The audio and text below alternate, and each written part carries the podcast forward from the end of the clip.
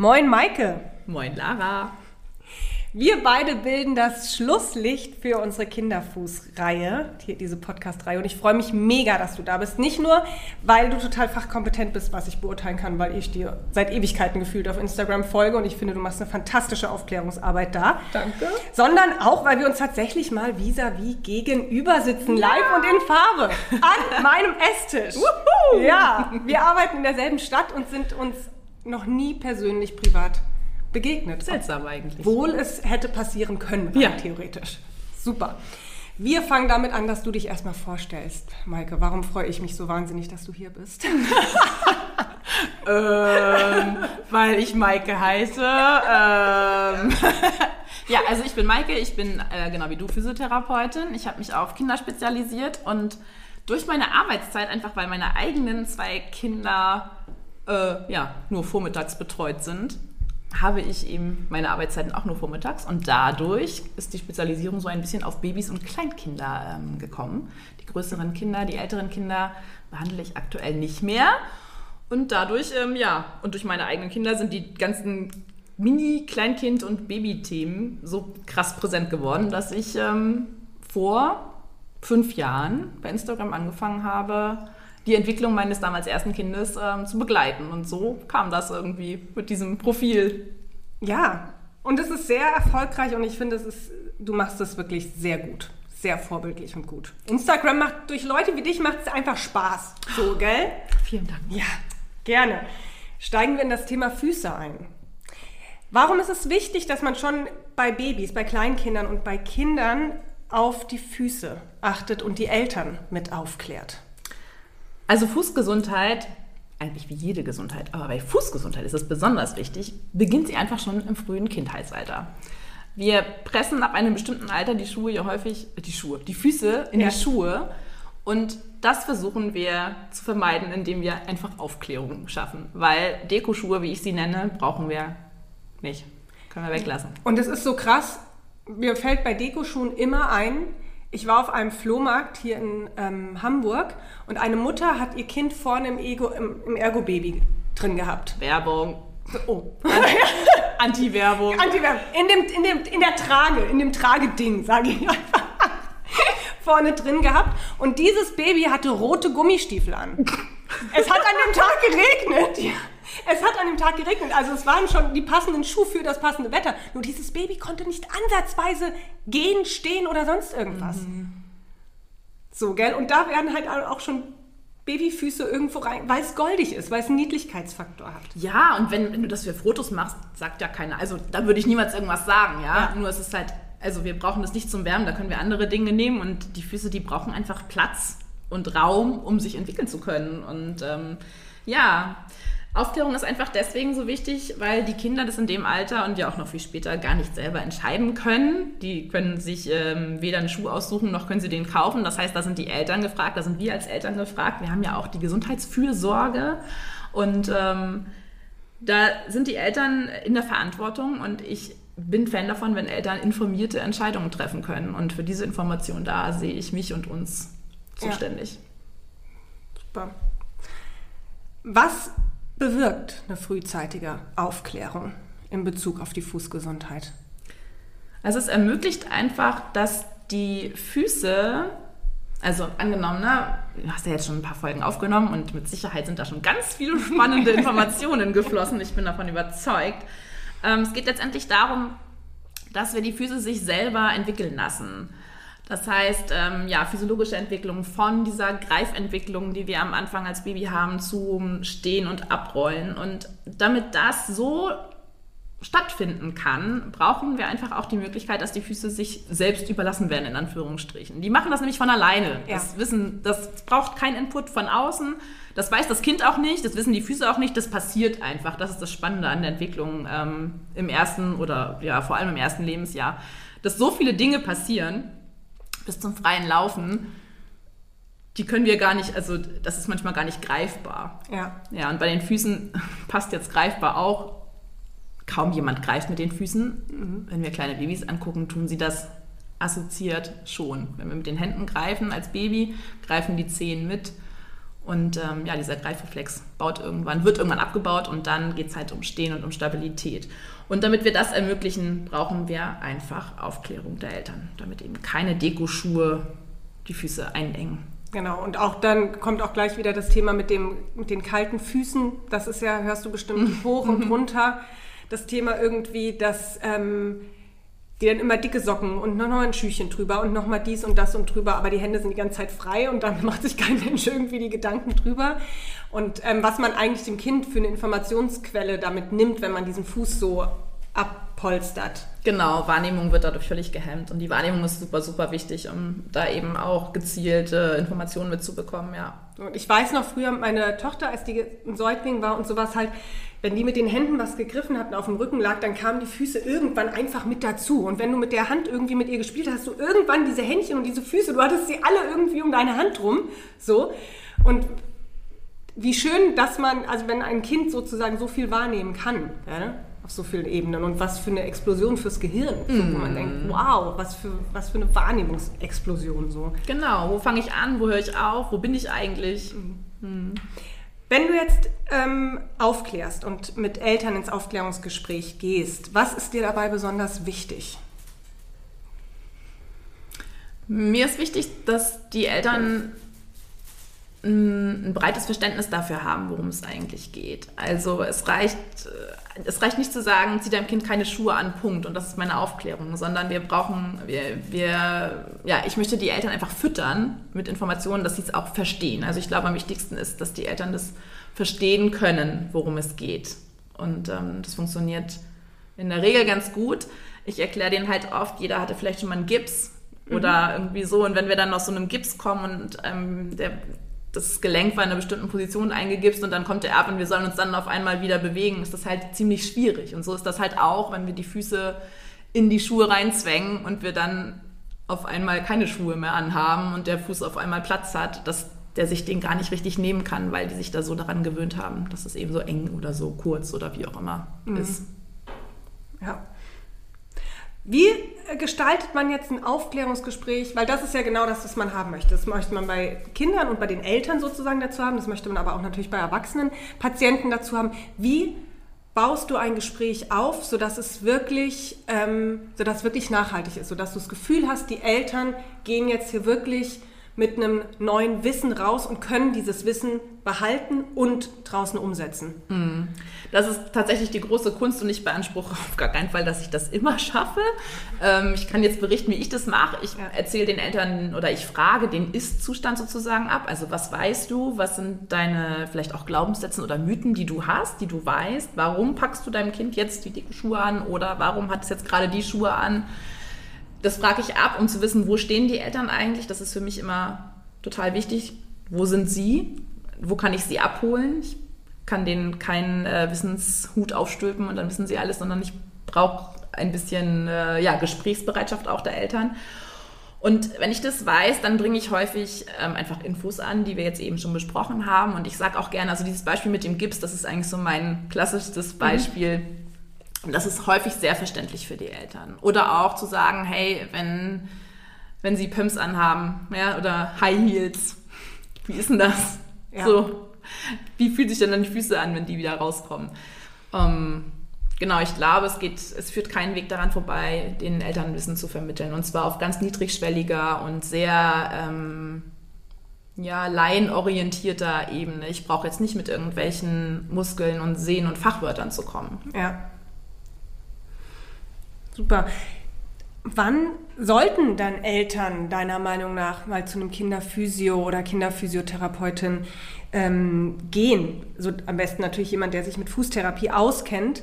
Wann glaubst du, ist die Zeit, wo man als Eltern da wirklich mal einen Profi auf die Füße seiner Kinder gucken lassen sollte? Also wir PhysiotherapeutInnen sind ja ein Heilmittel. Das heißt, es führt erstmal kein Weg an einem Arzt vorbei. Also wenn mir was auffällt, entweder ist es schon bei der U1 direkt aufgefallen, dass die Kinder mit angeborenen äh, Fußdeformitäten oder so geboren werden oder eben bei den U-Untersuchungen oder manchmal eben auch, wenn die Kinder anfangen zu stehen oder zu laufen, dass die Eltern denken, Hö, das sieht irgendwie komisch aus. Und der Kinderarzt, der sagt vielleicht, verwechselt sich oder der sagt gar nichts dazu oder man kriegt auch gar keinen Termin damit, dann empfehle ich auf jeden Fall immer zu einem Kinderorthopäden zu gehen. Wichtig ist tatsächlich dieses Kinder, also das sollte ein Orthopäde, eine Orthopädin sein, liebe Grüße an Sandra an der Stelle, ähm, die sich eben genau mit Kindern halt auch weiter beschäftigt hat und da halt auch Fortbildung hat, dass sie weiß, worüber wir reden. Und dann gibt es in der Regel ähm, ja, eine Verordnung zu uns Kinderphysiotherapeutinnen. Und da empfehle ich auf jeden Fall in puncto Füße immer jemanden, der die Fortbildung ähm, dreidimensionale manuelle Fußtherapie nach Barbara Zukunft Huber gemacht hat. Dieser ganze Titel, ja. Genau. Ähm, also Zukunft Huber, merkt euch da in puncto Füße, das ist tatsächlich ähm, die Fortbildung bei uns Physiotherapeuten für ja, Fußdeformitäten und so weiter und so fort. Mm. Und wenn ihr jetzt keinen Arzt findet, der euch da ernst nimmt oder der da was diagnostizieren möchte und ihr trotzdem irgendwie besorgt seid, dass ihr sagt, oh, dieser Fuß, das, da will ich irgendwie immer hingucken und irgendwie muss da doch mal was passieren und ihr da echt verzweifelt seid, dann mag ich euch den Hinweis mitgeben, es gibt auch die Möglichkeit, es bieten einige ähm, Therapeutinnen Praxen an, wir dürfen beraten. Mhm. Also wir dürfen einmalig auf Selbstzahlerbasis beraten und ähm, da kann dann die Kollegin oder der Kollege auch eben sagen, hey, das ist total normal.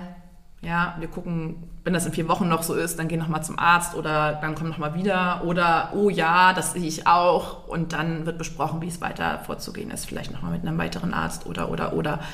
Ähm, genau, behandeln dürfen wir ohne Verordnung eines Arztes eben nicht. Nicht, genau. Ja. Super, kannst du aber hier schon mal ein paar einfache Tipps geben, worauf sollten Eltern bei ihren Kindern und deren Füße achten? Also ganz generell von Geburt an so viel wie möglich Barfußzeit ermöglichen. Also ich bin wirklich, ich finde zu Hause, selbst im Winter, selbst ohne Fußbodenheizung, das ist immer häufig ein Thema. ähm, aber wir haben keine Fußbodenheizung und du sagst doch, Bodenzeit ist wichtig. Ja, mhm. schafft euch ähm, irgendwie so ein Kissen an, was die Zug Luft verringert, ja, von Türen und so weiter. Ähm, legt eine Decke hin, die vielleicht auch ein bisschen die Kälte von unten isoliert. Da könnt ihr die Kinder drauflegen. Barfuß und ansonsten warm anziehen, vor allem den Rumpf, das geht eigentlich sehr gut. Kalte Füße, hattest du vorhin angebracht, ist mhm. kein Argument. Das heißt nicht, dass dein Kind friert. Ja, entscheidend ist immer den Nacken zu testen und zu gucken, zwischen den Schulterblättern oder eben auch im Nacken ist es da kühl, dann solltet ihr euer Kind wärmer anziehen. Ansonsten Barfußzeit so viel wie möglich. Ich bin ein großer Fan im Winter gewesen immer von Stulpen, mhm. also wirklich so richtig warme Stulpen ähm, an die Fesseln und die Unterschenkel. Und dann sind die Füße in der Regel auch warm. Genau, und wenn die Kinder dann mobil werden und es dann tatsächlich irgendwann zu Schuhen gehen sollte, bitte, vielleicht habt ihr das schon besprochen in der Reihe, das weiß ich jetzt nicht, erst wenn die Kinder selber draußen laufen wollen, dann gibt's bitte die ersten Schuhe. Du, man kann es nicht oft genug sagen. Wir können es nicht oft genug sagen. Absolut, genau. Also nochmal ganz klar und deutlich, wann braucht ein Kind Schuhe, Maike? Wenn es frei läuft, sprich selbstständig mehrere Schritte macht, ohne Hilfe aufsteht und stoppt. Und ich bin sogar so krass, dass ich sage, erst wenn das Kind das Ganze draußen will. Also ja. wenn ein Kind nicht draußen einfordert, frei zu laufen, dann braucht es auch noch keine Schuhe. Mhm. Genau, und wenn es dann an Chima-Schuhe geht, dann sollten die, das ist auch nochmal so ein Tipp, passen, nicht nur die Schuhe in Länge, Breite und auch Höhe, also so Spannen mhm. und so weiter. Das habt ihr bestimmt schon mal wahrscheinlich mit Nina besprochen. Genau, Nina und Kerstin hat auch schon was dazu Ja, genau. Und wichtig ist eben auch, dass die Socken passen. Ja, da guckt mal, es gibt ganz viele furchtbare Socken, die so quer gestrickt sind, die wirklich den Fuß in der Breite einschränken. Da schlackern einem die Füße, die ja. Zehen oder die Knie, sagt man ja eigentlich. ähm, also guckt auch da ein bisschen auf die Socken, ob die die Beweglichkeit einschränken, vor allem in die Breite. Und was eigentlich noch viel wichtiger ist, kontrolliert regelmäßig, ob die Füße noch zu den Schuhen passen. Das sind so die Tipps. Barfußzeit, passende Schuhe und Socken regelmäßig messen. Ja, und bei Kinderfüßen halt nochmal, die sind halt so wahnsinnig formbar. Ja, gell? die sind total weich und flexibel. Am Anfang haben wir noch keine Knochen, sondern nur Knochenkerne. Und die verformen sich sehr, sehr leicht. Zum Glück sind sie auch wieder leicht zu entformen. Ja. Ja, nur wir können die Kapazitäten anderweitig ähm, brauchen in der Therapie und auch als Eltern. Deswegen lasst es gar nicht so weit kommen, dass sie sich schon verformen. Genau, und ich finde ja, in der Fußtherapie ist es oft weniger ist mehr. Mhm. Also man muss oft viel weniger machen, als uns da draußen gesagt wird, was gemacht werden muss. Das Kind muss einfach intuitiv ähm, ja, ganzen motorischen Fähigkeiten ausschöpfen können. Die braucht unterschiedlichen Untergrund. Ich finde ja auch immer, also ich bin nicht der Aufräumtyp, muss ich ganz ehrlich sagen. Das Zimmer meiner Tochter sah immer katastrophal aus und ich bin auch hier zu Hause immer über Spielsachen drüber gegangen. Die Duplosteine. Ja, alles so. Und ganz ehrlich, meine Tochter konnte über diese Dinge drüber gehen, weil sie irgendwo anders hin wollte und es war kein Thema. Über Spielsachen einfach drüber und ich dachte mir dann, ach was, ist doch super sensorisch. Ist doch ein ganz tolles Training, lass die Sachen einfach auf dem Boden liegen und so. Und äh, man hat erst aufgeräumt, wenn wir Erwachsenen uns verletzt haben eigentlich. So, gell. Ja, so ist jedes Ordnungsbedürfnis unterschiedlich. Genau, genau. Sehr schön, aber das sind schon mal gute Tipps. Ich finde, damit kann man schon mal ein bisschen was anfangen. Damit können die Eltern auch schon mal zu Hause einfach leicht starten, indem man sagt, ey, Socken aus, Schuhe aus und auch erst dann wirklich Schuhe an, wenn das Kind, wie du es gesagt hast, wirklich draußen laufen möchte. Genau, und dann guckt ihr, hört ihr nochmal bei Nina und Kerstin in die Folge rein, wo ihr über Schuhe gesprochen Genau. habt. Ähm, Schuhe sind nämlich auch ungleich Schuhe. Ja, hm, Schuhe ist nochmal ein ganz, ganz großes Thema. So. Also, dann möchte ich auch dir nochmal eine Abschlussfrage stellen, die ich allen hier gestellt habe. Und zwar ist es ja so, dass wir uns die Fußgesundheitswelt mit vielen unterschiedlichen und anderen Fachkräften und auch Quereinsteigern ähm, teilen. So. Was findest du, was braucht man, um in diesem Fachbereich gut arbeiten zu können? Also zum einen das Wissen, bitte kompetent wissen. Also ähm, das muss ja nicht jeder Arzt sein oder Physio. Ja, also es gibt auch genug ähm, Personen, die jetzt ja in Barfußläden arbeiten, die mehr Wissen haben über Schuhe als ich. Ähm, genau, ich glaube, Wissbegierigkeit und diese, diese Offenheit, auf dem neuesten Stand sein zu wollen, das ist, glaube ich, auf jeden Fall in allen Bereichen wichtig, in, in dem Bereich Fußgesundheit auf jeden Fall. Ja, und um mit Menschen arbeiten zu können, egal in welchem Fachbereich, finde ich es einfach wichtig, äh, empathisch den Menschen gegenüber zu stehen, ähm, von Verurteilungen abzusehen. Also jemand, der jetzt ähm, eine andere Lösung bisher hatte, was die Füße, seine eigenen Füße oder auch die Füße der Kinder angeht, ähm, davon sollten wir einfach wirklich wegbleiben und ähm, ja, unser Wissen anbieten. Wir können es nur anbieten. Aufklärung bedeutet, dass es freiwillig ist. Ja, also ich gebe dir mein Wissen und du entscheidest, was du damit tust. Das finde ich an der, als Haltung immer sehr, sehr wichtig. Ansonsten werden wir nämlich ganz schnell dogmatisch und das ist ähm, auf allen Gebieten schwierig. Ja, und ansonsten, ähm, wenn ich mit, ich nenne es immer Laien, ich finde es eigentlich, also Eltern sind ja nie Laien, weil sie ja einfach Experten ihrer Kinder sind, Ja, ihre ja. Kinder sind. Und, und gleichzeitig sind sie auf bestimmten Gebieten eben Laien, weil sie vielleicht noch kein Wissen haben. Und deswegen braucht es, und das finde ich, ist eine ähm, große Kunst, es Eltern mit einfachen Worten zu erklären, ohne Fachbegriffe, ohne bestimmte Termini, sondern in einfachen, leicht verständlichen Worten, damit es bleibt. Ja, sehr schön. Maike, sehr schön. Ja, gar nichts zu ergänzen. Ja, sprachlos. Ja, ich bin sprachlos. Das ist beim Podcast immer schlecht. Sprachlos sein ist einfach immer doof. Nee, aber ich finde, wir haben es ganz gut eingegrenzt. Gibt es noch was, es zu, was es zu hören gibt, Maike? Was muss noch? Haben wir alles? Ja, wir haben alles. Wir haben alles. Ich ja, glaube, wir sind rund. wir sind rund, gell? Wir- Finde ich auch, finde ich auch. Sehr schön. Also, Maike, ey, vielen Dank für das Gespräch, dass du hier in mein Wohnzimmer gekommen bist. Sehr gerne. So. Und dass wir über das wichtige, wichtige Thema nachhaltige Aufklärung auch sprechen konnten. Und gerade im ähm, Bezug natürlich auf diese ganzen schönen kleinen Kinderfüße. Ja. Ja. Die sollen nämlich so schön, klein und gesund bleiben. Genau. Sehr schön. Also ich danke dir, meine liebe Maike. Danke, dass ich da sein durfte. Gerne, gerne. Und ich sage einfach immer bis bald. Ja, bis Gell? bald. Bis bald. Tschüss. Tschüss.